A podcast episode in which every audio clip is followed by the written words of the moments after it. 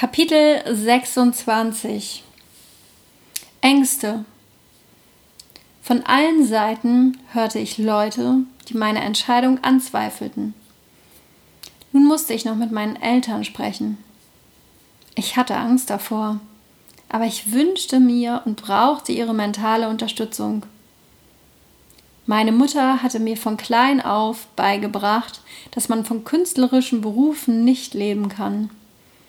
Das heißt, das war ihre Ansicht und ich musste es schaffen, sie vom Gegenteil zu überzeugen. Es war ein sonniger, warmer Tag und wir fuhren in einen Biergarten in Lüneburg, als ich ihnen mitteilte, was ich vorhabe. Ich schilderte alle meine Pläne ausführlich und danach fühlte ich mich erleichtert und mir war ein Stein vom Herzen gefallen. Ich sah zwar ihre Sorge, aber ich spürte auch, dass sie meine Entscheidung akzeptierten und zu mir stehen. Als ich später mit meiner Mutter telefonierte, sagte sie mir, dass sie auf der Heimfahrt zu meinem Vater gesagt hätte, dass sie ein gutes Gefühl hat und ich das schaffen werde.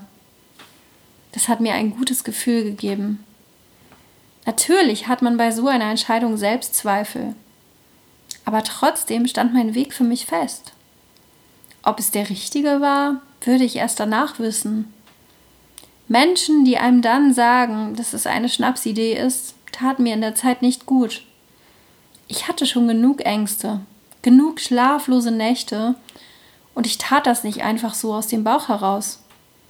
Ich brauchte jetzt Leute, die mir Mut machten und an mich glaubten. Ich begann meine Kurse aufzustocken, ich hatte kein eigenes Studio und war nach wie vor in mehreren Tanz- und Fitnessstudios untergemietet. Ich begann zu planen, was ich wann und wo noch mehr machen konnte.